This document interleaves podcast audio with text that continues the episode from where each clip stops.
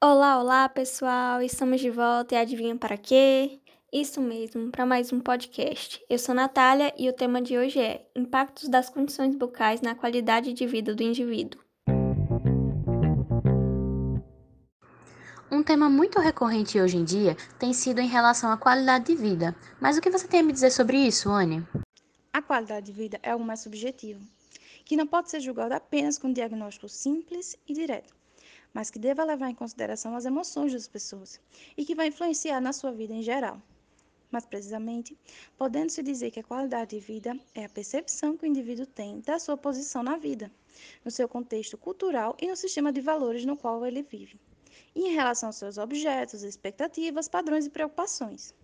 Com isso, podendo-se dizer que é um conceito multidimensional e que envolve diversos fatores na vida daquela pessoa, isso inclui questões em relação à saúde física, psicológica, que inclui aspectos emocionais e cognitivos, e também o social. As condições bucais influenciam bastante na qualidade de vida e podem trazer problemas em atividades diárias básicas, como alimentação, sono, fala, etc. Tudo isso dependendo da frequência, duração ou gravidade do desequilíbrio que pode afetar a percepção do indivíduo sobre a vida em geral. Frisando que a qualidade de vida e a saúde são indissociáveis, tendo relação um com o outro. Por isso, o problema bucal não vai ser visto pelo dentista apenas como alteração bucal e os fatores de risco estão associados, mas também como esse problema interfere na vida desse paciente, ainda mais na sociedade atual, em que a boa aparência física é de grande importância e por isso as alterações dentárias trazem impactos emocionais na autoestima, podendo repercutir em seus relacionamentos. E tudo isso está também relacionado com o impacto não só dos adultos e idosos na qualidade de vida, mas também em crianças e adolescentes. Mas quais são as alterações bucais principais que podem interferir nessa faixa etária mais nova? A cárie dental é a causa primária de dor de dente e perda dentária nas crianças e adolescentes. Como bem dito por Natália, a intensidade e frequência dessa doença afetam a qualidade de vida e limitam principalmente essas pessoas com a dificuldade de mastigação, higienizar os dentes, dificuldade para dormir, ausência na escola e dificuldade de brincar o que consequentemente vai levar a uma percepção negativa da saúde. E pela presença da cara dentária e a sensação de dor pela criança, podem fazer os pais ou responsáveis, principalmente as mães, faltarem ao trabalho em busca de um atendimento odontológico, mostrando que o impacto da cárie vai além da criança, mas também é no responsável e como um todo na família.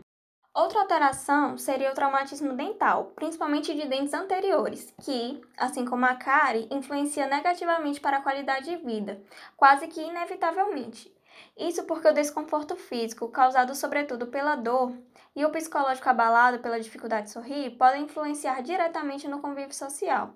Devido aos problemas estéticos, o indivíduo, em consequência, vai se sentir desconfortável, com baixa autoestima e também constrangimento ao sorrir. Mas, para nossa surpresa, nem sempre a restauração dos dentes que sofreram traumas vai eliminar o impacto na qualidade de vida relacionada à saúde totalmente, apesar de o diminuir. Lembrando também que os pais ou cuidadores também podem ter as atividades diárias e o emocional afetado, o que leva a conflitos familiares. Outra alteração comum nessa faixa etária é a maloclusão. Sendo oclusão basicamente o ato de fechar a boca. Logo, a maloclusão seria esse fechamento de forma incorreta.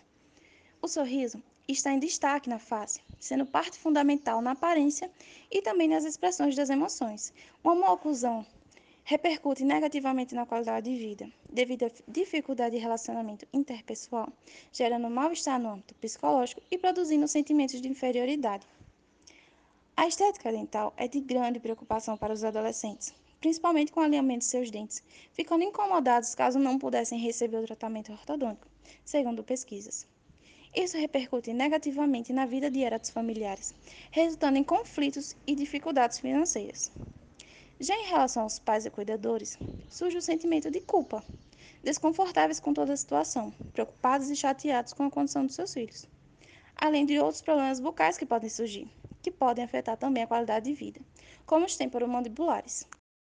E como fica o impacto das condições de vida para a população adulta e idosa? A qualidade de vida em relação à saúde altera de acordo com o avanço da idade, sendo um dos fatores primários a perda dentária que inicia-se a partir dos 30 anos aproximadamente e vai aumentando com o avanço da idade, E quanto menos dentes naturais, menor será a qualidade de vida, principalmente em relação à localização e à distribuição desses dentes perdidos. Já em relação à lesão cariosa e doença periodontal, que são doenças progressivas e, em casos não tratados adequadamente a tempo, podem evoluir para perda dentária. Doença que também está associada à limitação na hora de comer, principalmente ao bem-estar psicossocial de homens e mulheres, uma vez que causa maior dificuldade em pronunciar palavras, alteração de paladar, além de sentir-se constrangidos, irritados, com dificuldade de relaxar e de realizar tarefas diárias. Outro fator seria o uso de prótese total para pessoas desdentadas, sendo responsável por dor, limitações funcionais e desconforto psicológico decorrente de sua condição bucal. Sentindo dificuldade de adaptação à prótese removível dentro da boca, além da diferença em relação à estética dos dentes artificiais em comparação aos naturais. Todo esse turbilhão de dificuldade em se adaptar, tudo gera dificuldade na adaptação da alimentação saudável o que vai resultar na perda de apetite e, consequentemente, a perda de peso, que é um sério agravante em doenças crônicas preexistentes, principalmente na terceira idade. Tudo isso, é claro, influencia na qualidade de vida. E por isso a necessidade da elaboração de um planejamento clínico que leve em consideração também a percepção e a necessidade das pessoas. Com esse fim, foram criados os instrumentos para mensurar a qualidade de vida, esses que na sua maioria vêm de outros países, mas têm validação para o uso no Brasil.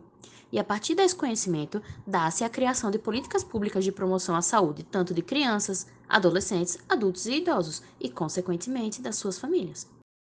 É isso aí, galera. Esse foi mais um podcast sobre práticas inovadoras em promoção de saúde bucal. Até a próxima!